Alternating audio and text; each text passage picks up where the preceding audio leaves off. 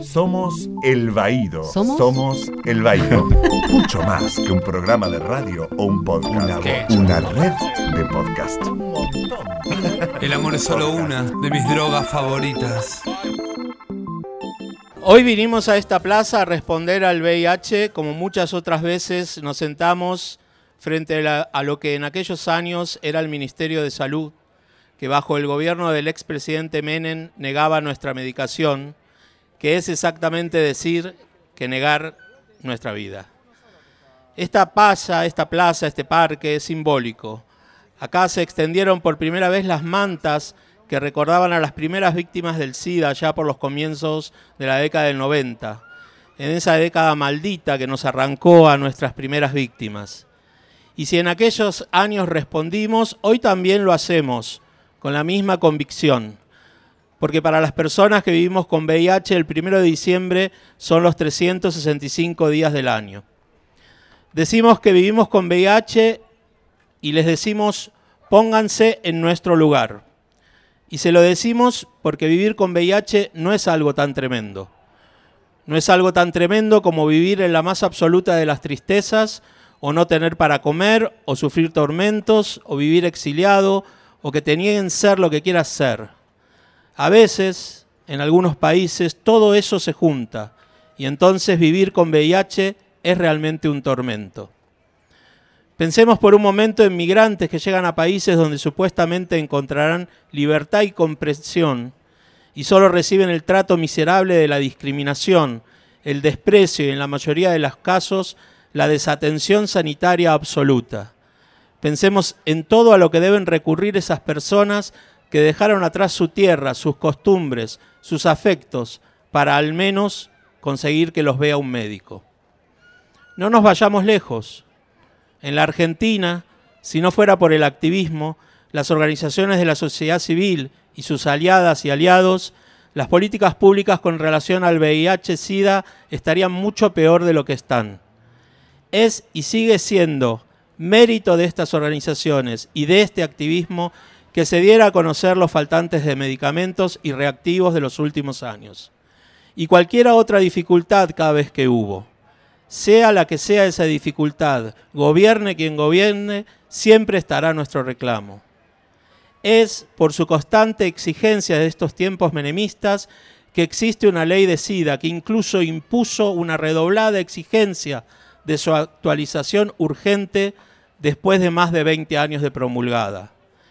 Es muy claro para todas y todos que la degradación a Secretaría del Ministerio de Salud de la Nación puso a la salud de la, población, y en eso incluyo, claro, a las personas que vivimos con VIH, como algo menor, secundario, de poca importancia, sin necesidad de aumentos presupuestarios.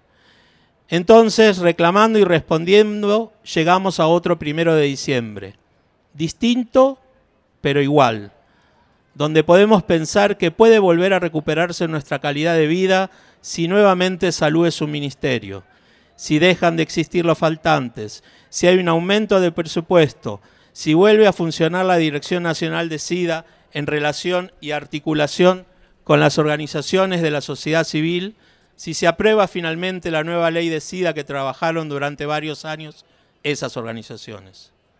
Pero será así, ojalá que sí, aunque mejor no perdamos la alerta. Esa vaga consigna noventera de que el SIDA nos afecta a todos tiene mucha razón, aunque huela a naftalina, porque la pandemia del SIDA no tuvo barreras. Se dijo que era un castigo divino para los homosexuales. Sin embargo, después de más de 30 años, ya vimos que el único castigo divino fue para quienes negaron la pandemia, simbolizados en la inacción criminal de variopintos estados, iglesias y corporaciones que siempre tendrán sus manos manchadas de sangre por los millones de personas que murieron por causas relacionadas al VIH-Sida. Muertes que también fueron de nuestros amigos, conocidos, amantes, novios, parejas o desconocidos habituales. Desde ya hace tiempo, una regeneración militante permite que se siga el reclamo, se intensifique una mejor articulación con algunos gobiernos y estados, se pueda intervenir de la sociedad civil en las grandes instituciones internacionales como la ONU y otras, o se logre que haya parlamentos dispuestos a aprobar las leyes que aún nos deben. Si sos una persona que vive con VIH, no dudes en charlarlo con alguien. Si no lo sabes, hacete el test. Conocer tu serología, sea negativa o sea positiva, es un derecho humano. El Estado tiene políticas bipolares en ese sentido, y no basta, aunque sumen y sirvan, y acá estamos por eso, que solo se hagan campañas el primero de diciembre. Las campañas deben hacerse todo el año. La, adherencia al tratamiento, que tan importante es para nosotras y nosotros, debe tener una correlatividad en la política. La política debe adherirse al VIH-Sida. Es una batalla que debemos dar constantemente. Hablar y hablar de VIH, visibilizarnos, combatir personal y políticamente la discriminación, garantizar el acceso a la salud y los medicamentos, eliminar las trabas burocráticas de las interminables gestiones administrativas de las obras sociales y las prepagas, sostener permanentemente campañas de difusión y lo más importante, escuchar y articular con las organizaciones de la sociedad civil que piensan estrategias políticas y con las personas que vivimos con VIH. Estamos respondiendo, como siempre lo hemos hecho, porque queremos la cura, pero sobre todo porque queremos estar acá el día de la cura. Seguinos en Twitter, Instagram y Facebook como arroba el Seguinos en Twitter, Instagram, Facebook como arroba el baído. artística o, seguinos. Bueno, eh, seguimos aquí en este evento que estamos armando por el Día Internacional de la Respuesta al VIH-Sida. Eh, acabamos de leer nuestro editorial del Baído y tenemos ahora otra mesa, una mesa eh, con, personas muy importantes en lo que es el tema VIH, SIDA y Salud Pública. Tenemos al doctor Sergio Maulen, que es médico tratante, referente de la sociedad civil y asesor de organismos públicos e internacionales. Es el ex titular de la Dirección de SIDA, Enfermedades de Transmisión Sexual, Hepatitis y Tuberculosis del ex Ministerio de Salud de la Nación, hoy Secretaría de Salud. Lo tenemos a José María Divelo, que es activista de la respuesta al VIH y presidente de la Fundación Grupo Efecto Positivo. Y la tenemos a Adriana Durán, que es doctora es la coordinadora del área de epidemiología de la Coordinación Salud Sexual, SIDA e Infecciones de Transmisión Sexual, ITS, del Ministerio de Salud del Gobierno de la Ciudad de Buenos Aires, y la consultora de salud de UNICEF, de UNICEF, maestría de epidemiología, epidemiología, perdón, Adriana, Gestión y Política de la Salud de la Universidad Nacional de Lanús. Y acá está llegando justamente la, quinta pata en esta mesa, que es Matías Muñoz, que es abogado, activista de la respuesta al VIH y presidente de la Asociación Ciclo Positivo. Hola Matías, así que ahora ya largamos. Le damos un micrófono a Matías. Bueno, eh, hola a todos, porque no, tuvieron oportunidad de, presentarse ni de saludarnos. Gracias, gracias por venir, gracias a todos por, venir. Eh, la idea en esta mesa es reflexionar un poco sobre, sobre este día, sobre lo que significa, sobre por qué estamos acá y sobre qué significa esto eh, hoy, ¿no? En, en Argentina, en el año 2019 eh, especialmente cuando estamos a punto de un cambio de, administración importante. Así que no sé si alguno de ustedes quiere tomar la posta y contarnos sus, sus ideas, sus pensamientos al respecto. Bueno, acá me toca tomar la posta. Eh, intenté que fueran lesotres, pero no fue así, así que la tomo nomás. Y, y bueno, sabes que hoy justo se está está perdiendo estado parlamentario el proyecto de ley. Gustavo en la editorial hablaba de eso, un proyecto de ley que construimos durante dos años y medio la sociedad civil, las organizaciones que trabajamos en VIH, las personas que tenemos VIH, eh, también las sociedades académicas y científicas, eh, el gobierno por la Dirección Nacional de SIDA en ese momento, esto, fue durante el 2014, el 2015, que se llevó todo ese proceso muy participativo, también Naciones Unidas, es decir, eh, yo me acuerdo cuando hicimos la presentación en diputados en el 2016, dijimos, bueno, el pueblo de VIH-Sida, porque estábamos todos y todas, las organizaciones y, la ciencia, la academia, el gobierno, habíamos llevado adelante ese proceso maravilloso de construcción de este proyecto que ya perdió una vez estado parlamentario en el 2017, solamente se había logrado que la Comisión de Salud le diera dictamen y este, ahora, porque lo volvimos a presentar, insistimos en el 18, lo volvimos a presentar y volvió a perder estado parlamentario porque claramente no había una voluntad política para sacarlo adelante y bueno, y eso es una de las cosas por la que estamos aquí, porque realmente este, tenemos que recuperar el nivel de excelencia que teníamos en la respuesta al VIH y ir por más, por supuesto. Estos cuatro años han sido muy difíciles. Gustavo mencionaba en su editorial todo lo que fue durante los cuatro años faltantes de medicamento tuvimos sistemáticamente los cuatro años. Este año fue particularmente mucho más terrible, fue mucha más cantidad, pero esto se debió a que no hubo ni planificación, ni, ni previsión en las compras de los medicamentos. Este, por eso hicimos más compras directas, eh, pagamos precios más altos. Eh, los presupuestos que se fueron achicando año a año, este, por eso muchos, bueno, tuvimos cuatro directores nacionales este, de SIDA, Sergio Maulen, que está al lado mío, fue el tercero. Este, los directores nacionales fueron renunciando justo en el mes que se presentan los el proyecto de presupuesto en la, en la Cámara de Diputados. Este, evidentemente dejando en claro que esos presupuestos no alcanzaban. Y Gustavo decía algo muy importante, eh, fuimos la sociedad civil, las organizaciones de personas con VIH, la que hemos logrado históricamente mejorar la respuesta al VIH, que tengamos tratamiento y también las que en estos cuatro años hemos logrado, a pesar de que hubo faltante, a pesar de que no hubo reactivos, a pesar de que se disminuyó tremendamente la compra de preservativos y no ha habido preservativos para distribuir en todas la, las provincias y eso ha tenido que ver también con que se haya incrementado de manera sideral lo que es la sífilis, lo que son las infecciones de transmisión sexual. No hay preservativos gratuitos y si vas a la farmacia a comprarlos salen carísimos. Este, y bueno, fuimos la, la, la, sociedad civil, las personas con VIH, las que siempre logramos de alguna manera eh, poder salir adelante, que, que, hayan, que se compren los medicamentos aunque sea en forma urgente, eh, bueno, sostener de alguna manera el trabajo en las comunidades. Yo siempre les hago un recuerdo en un día como hoy y el día de las campañas, y hoy Gustavo decía, el primero de diciembre para nosotros son todos los días, como decía Gustavo. Les recuerdo que no tenemos una campaña a nivel de medios masiva, este, que la podamos ver todos o escuchar en radio o verla en las redes desde el 2008. La última campaña que tuvimos en Argentina fue Sin Triqui Triqui No hay Ban Ban y es del 2008. Hace 11 años que no tenemos una campaña masiva. Por todo eso, estamos acá y estamos acá porque estamos vivos y porque queremos estar vivos cuando se dé la cura.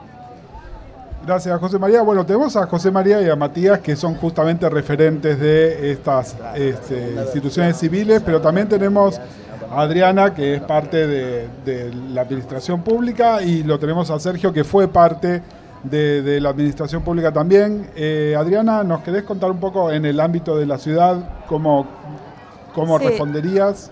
Sí, bueno, primero gracias por invitarme por invitarnos. Eh, yo creo que el programa de la Ciudad de Buenos Aires, en términos de políticas sanitarias, tiene una característica bastante diferente. Es un programa que tiene 20 años. Es un programa que se creó en el año 2001. En ese momento el director era el doctor Claudio Bloch y es un programa que ha permanecido estable con un montón de gente comprometida y trabajando por dar respuesta al VIH de hace 20 años, atravesando todos los cambios de gestión que se te ocurran. Me parece que eso tiene que ser muy tenido en cuenta en términos de que eh, las políticas públicas tienen que trascender a las gestiones. O sea, no puede ser, un poco tiene que ver con lo que decía José María, que esté atada el nivel de la respuesta a los cambios de la gestión política. Eh, desde ese punto de vista, la, este grupo de gente que está trabajando desde hace tantos años ha focalizado eh, en muchos ejes, uno de los cuales el más importante, o uno de los más importantes, es el acceso al diagnóstico.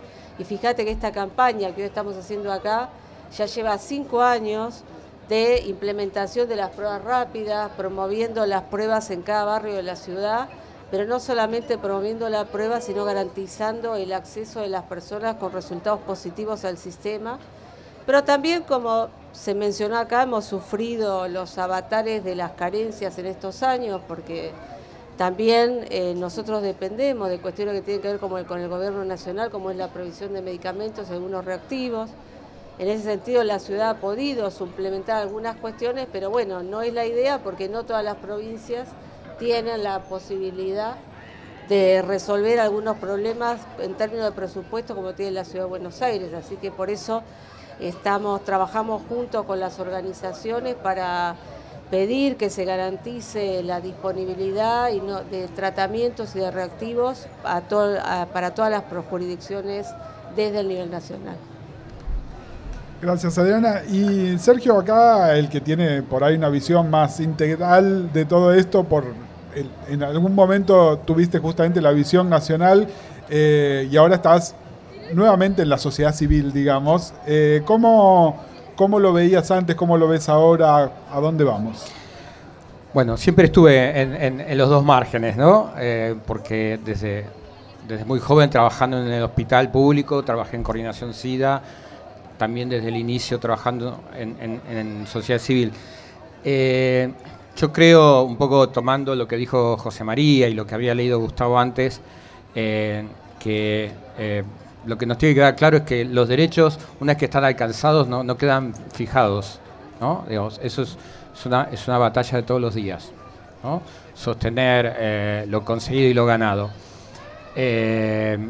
particularmente creo que en el tema de VIH, donde más dificultades hemos tenido porque la, caída presupuestaria es una consecuencia. ¿no? De hecho, si lo vemos en dólares, que, que, no es menor mirarlo en dólares cuando gran parte de los insumos, por no decir todos, están dolarizados, el presupuesto ha caído a la mitad. Y con el presupuesto que se actualiza este año no sabemos si va a ser menos de la mitad todavía. Pero en dólares el presupuesto ha caído a la mitad de lo que fue el presupuesto histórico.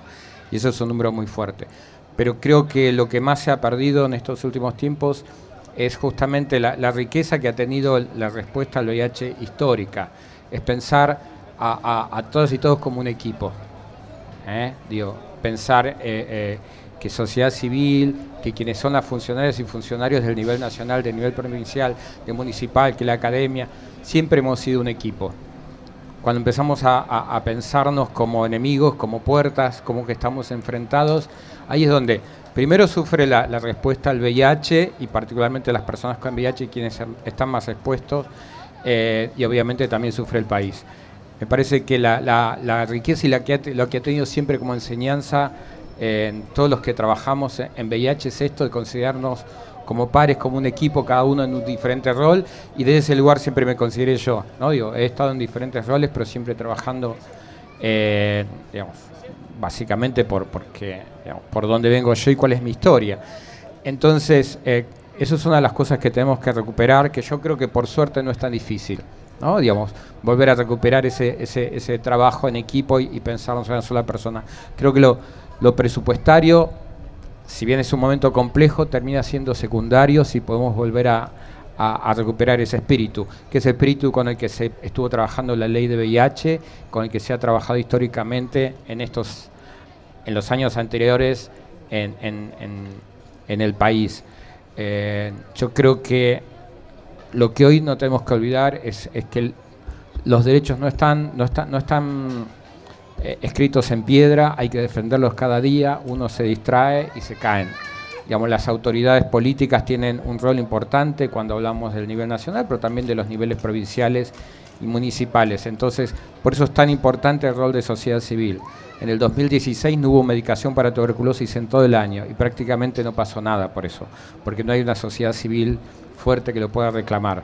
Eh, este año también faltó medicación oncológica, faltó medicación, en, faltaron diferentes tipos de tratamiento, pero la verdad es que donde siempre ha eh, ha saltado, digamos, la, denuncia ha sido desde el lado del activismo de VIH. Esto también creo que es algo que se debería extrapolar a, otras organizaciones, a otras redes y a, otros grupos que trabajan en temas de salud y en temas de derechos humanos en general.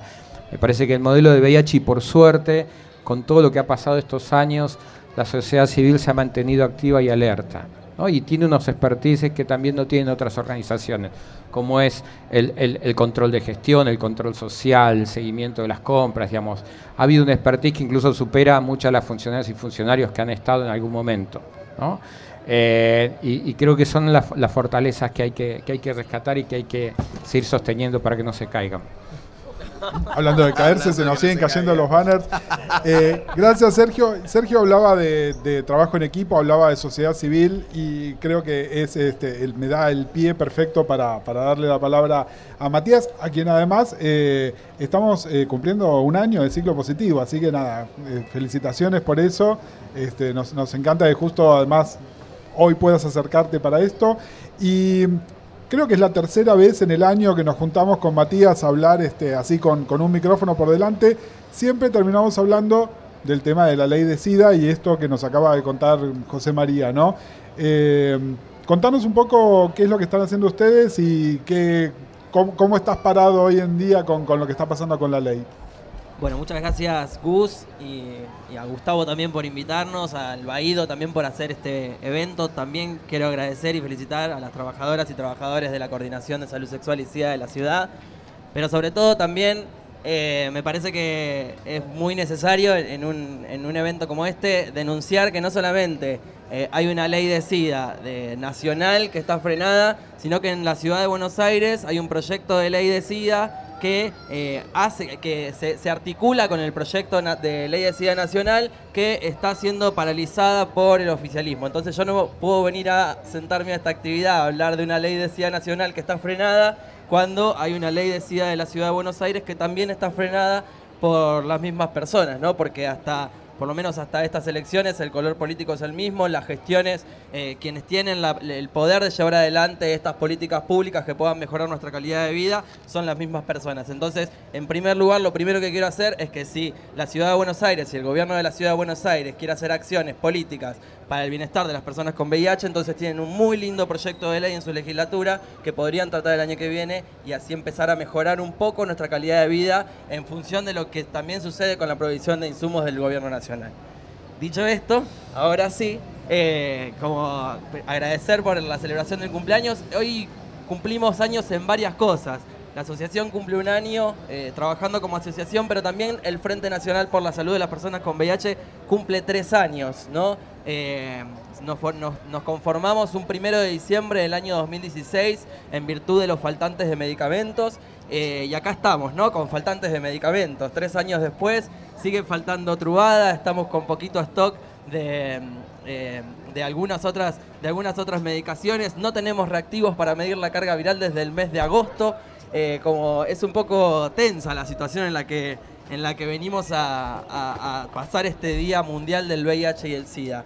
Pero por suerte, como decían Sergio, como decía José María, la sociedad civil está organizada, estamos en contacto, tenemos nuestras diferencias, por supuesto, pero también estamos alerta y con esa, con esa expertise. Conocemos las leyes, sabemos cuáles son las herramientas, podemos pedir informes sobre los presupuestos, sobre la ejecución de esos presupuestos y qué están haciendo con las compras de los medicamentos.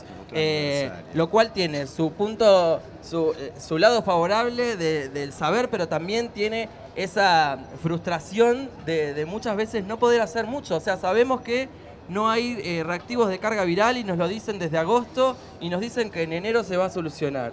Eh, nos dicen que en enero se va a solucionar porque en enero lo tiene que solucionar otra gente. Entonces, ¿realmente en enero se va a solucionar el problema de carga viral? No. no se va a solucionar porque todavía no salió la licitación esa, no está ni siquiera todavía aprobada, o sea que todavía falta el proceso de adjudicación y toda la historia, así que eso no va a estar. Hay una este, licitación de una compra importante de medicamentos que la apertura de sobre fue el 29 de agosto, el 5 de noviembre fue la aprobación y todavía no sabemos nada y muchos de los medicamentos, in- inclusive el trubada que mencionaba Matías este, está ahí, así que no vamos a tener.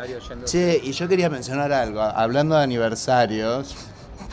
Hoy tenemos un aniversario muy particular, muy cerquita de acá, sobre Coronel Díaz, donde está el registro civil Coronel Díaz y Juncal. Eh, hace 10 años, exactamente hoy, yo me pasé seis horas en ese registro civil junto a quien en ese momento después fue mi marido el 28 de diciembre, que no pudo ser en la ciudad de Buenos Aires. La ciudad de Buenos Aires se perdió la posibilidad de tener el primer matrimonio de toda Latinoamérica, de ser la primera ciudad que tenga un matrimonio igualitario. Eso pasó hace 10 años, no tuvieron seis horas ahí que nos casábamos, que no nos casábamos, que nos casábamos, que no nos casábamos. Bueno, finalmente no nos casamos este, por una decisión ilegal de de Mauricio Macri, lamentablemente, que en ese momento era el jefe de gobierno, pero bueno, pudimos concretarlo 28 días después en Tierra del Fuego gracias a, la gobernadora Fabiana Ríos. Eh, con, respecto a esto que dice José María, eh, muchos de los reclamos que tenemos es porque en algunos aspectos, y Gustavo hablaba en su editorial de bipolaridad, ¿no? Tenemos eh, un marco legal que es el más progresivo del mundo, ¿no? En nuestra ley de matrimonio igualitario, nuestra ley de identidad de género, y sin embargo en otras cosas el avance no sale y no, no parece estar, y no parece haber de voluntad de hacerlo, ¿no? Porque como pasó con muchas otras cosas, eh, de nada sirve que se sancione una ley si esa ley después no se reglamenta o no se implementa como, como corresponde. Así que bueno, de eso se trata y para eso estamos acá charlando. ¿Alguno de, ustedes quiere agregar algo más en este primero de diciembre, Día Internacional de la Respuesta al VIH-Sida? No, yo un poco, por ahí un poco profundizar lo, que es nuestra, nuestra línea para este primero de marzo, ¿no? entender a, a la respuesta al VIH y el SIDA de manera integral. Si bien hace muchos años que venimos hablando de la integralidad de la respuesta al VIH y el SIDA, es muy poco los, lo que se hizo y lo que se hace eh, en la reducción del estigma y la discriminación. Es realmente eh, muy poco. Lo, que, lo que denunciamos es que los presupuestos están orientados eh, casi exclusivamente a la compra de los tratamientos, porque también es, es, una, es una puja entre la industria farmacéutica y las necesidades de la población no está mal en sí mismo eh, que, las personas tengamos más y mejores tratamientos y con menos efectos secundarios. Lo que está mal es no invertir en, otras cuestiones que son en, el reducir el, estigma y la discriminación. La discriminación eh, hoy en día eh, mata, tantas, mata tantas personas como, como como, como otras, otras enfermedades. Por ejemplo, eh, hoy en día las personas que mueren por enfermedades relacionadas al SIDA se mueren o porque son pobres y no pueden acceder eh, a un plato de comida y, para poder adherir a un tratamiento uno tiene que tener la panza llena, o porque, eh, porque fueron discriminadas, o porque no quieren atender su salud, porque no quieren ir a un hospital, porque no quieren ir a una sala de barrio a retirar su medicación en aquellos en los que tal vez la, atención o el seguimiento puede ser en el primer nivel de atención, cosa que estamos muy lejos. Entonces, hace algunos años que venimos diciendo que hay que hacer algo distinto, que hay que hacer algo distinto, que nos tenemos que unir para hacer algo distinto, porque si venimos haciendo lo mismo eh, no vamos a obtener mejores resultados. Y bueno, hacer algo distinto es tomar eh, realmente decisiones que hagan a la reducción del estigma y la discriminación. Indetectable es igual a intransmisible. Este mensaje global que se difunde que una persona con VIH, si, si, eh, si lleva su tratamiento correctamente por más de seis meses, no va a transmitir el virus por vía sexual este mensaje tiene una fuerza eh, en, la calidad de vida de quienes tenemos VIH y también en la calidad de vida de quienes nos rodean, y en la calidad de vida de nuestras parejas sexuales, incluso eh, eh, al reducir los niveles de miedo, tanto mi miedo como los miedos de los demás. que se está desaprovechando. Los estados tienen que difundir que indetectable es igual a intransmisible. Lo primero que nos dicen del otro lado es no, bueno, pero así la gente va a dejar de usar preservativo.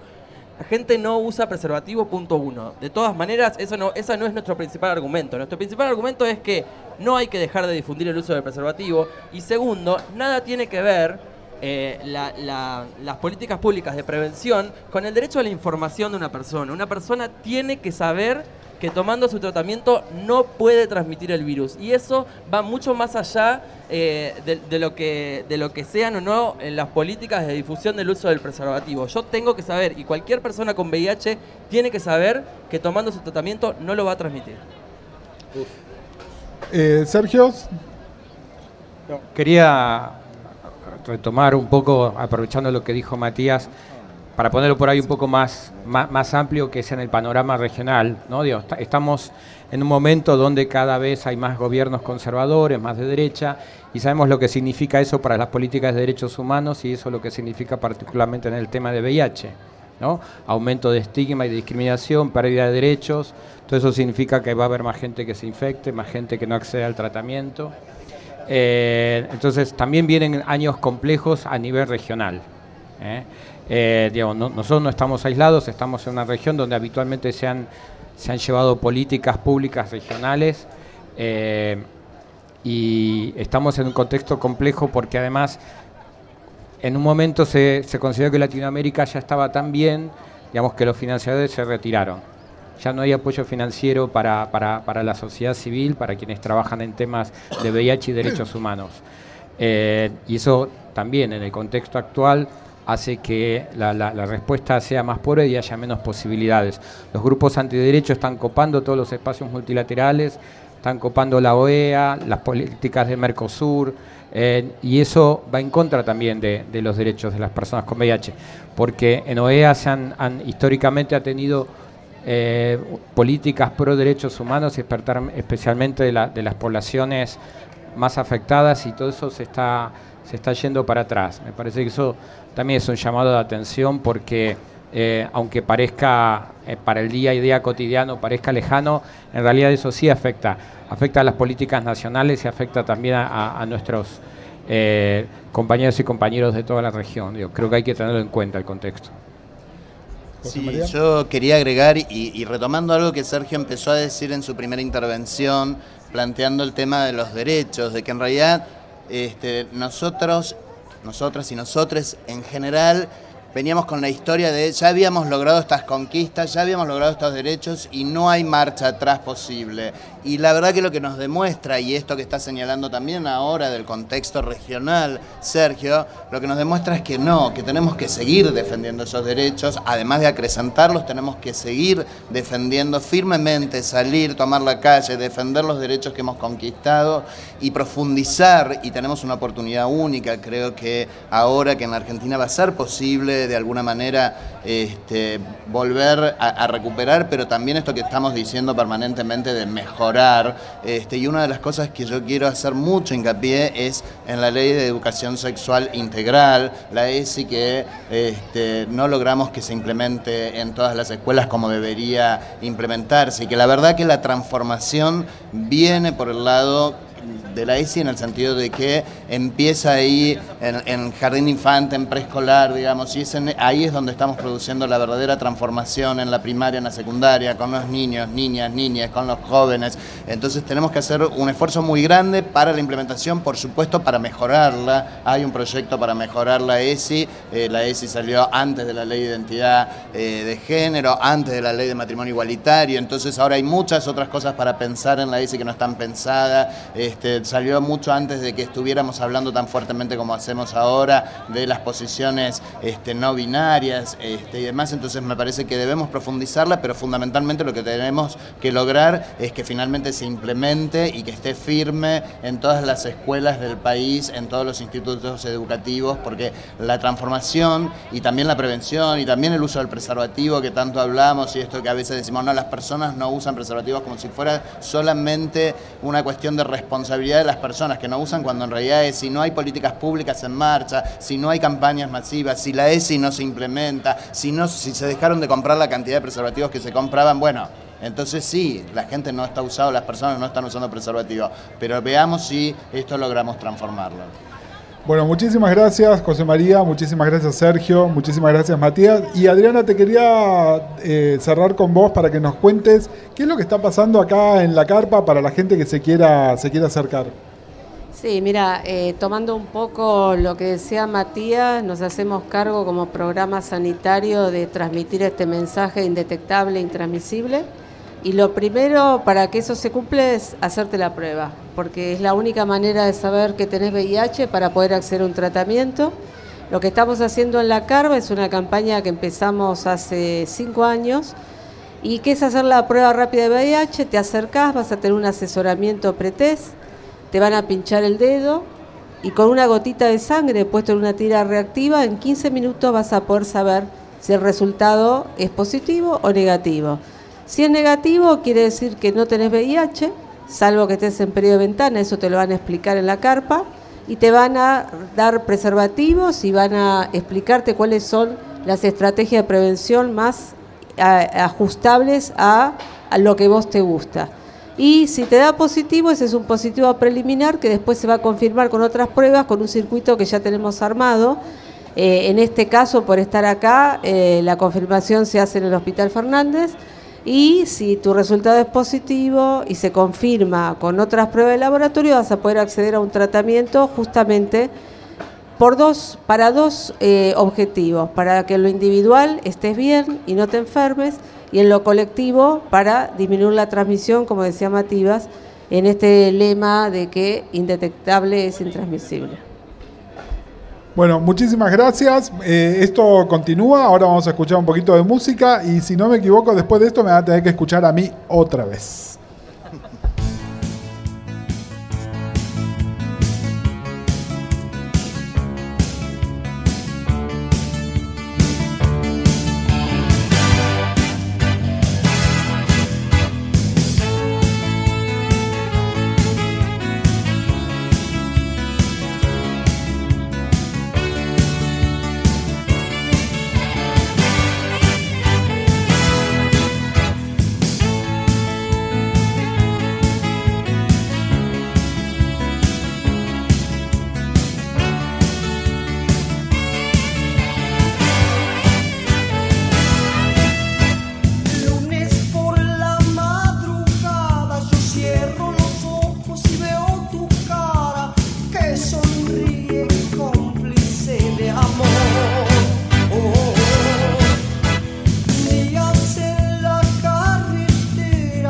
Yo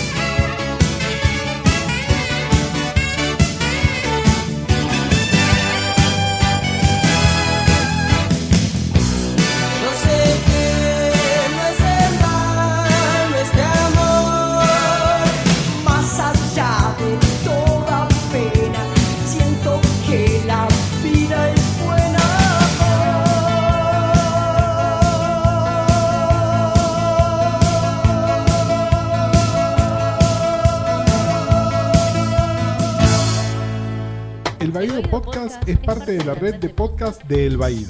Buscarnos como El Baído, Facebook, Instagram, YouTube. Twitter, Seguinos seguinos en en Instagram, Facebook, Twitter, y YouTube. arroba El Baído.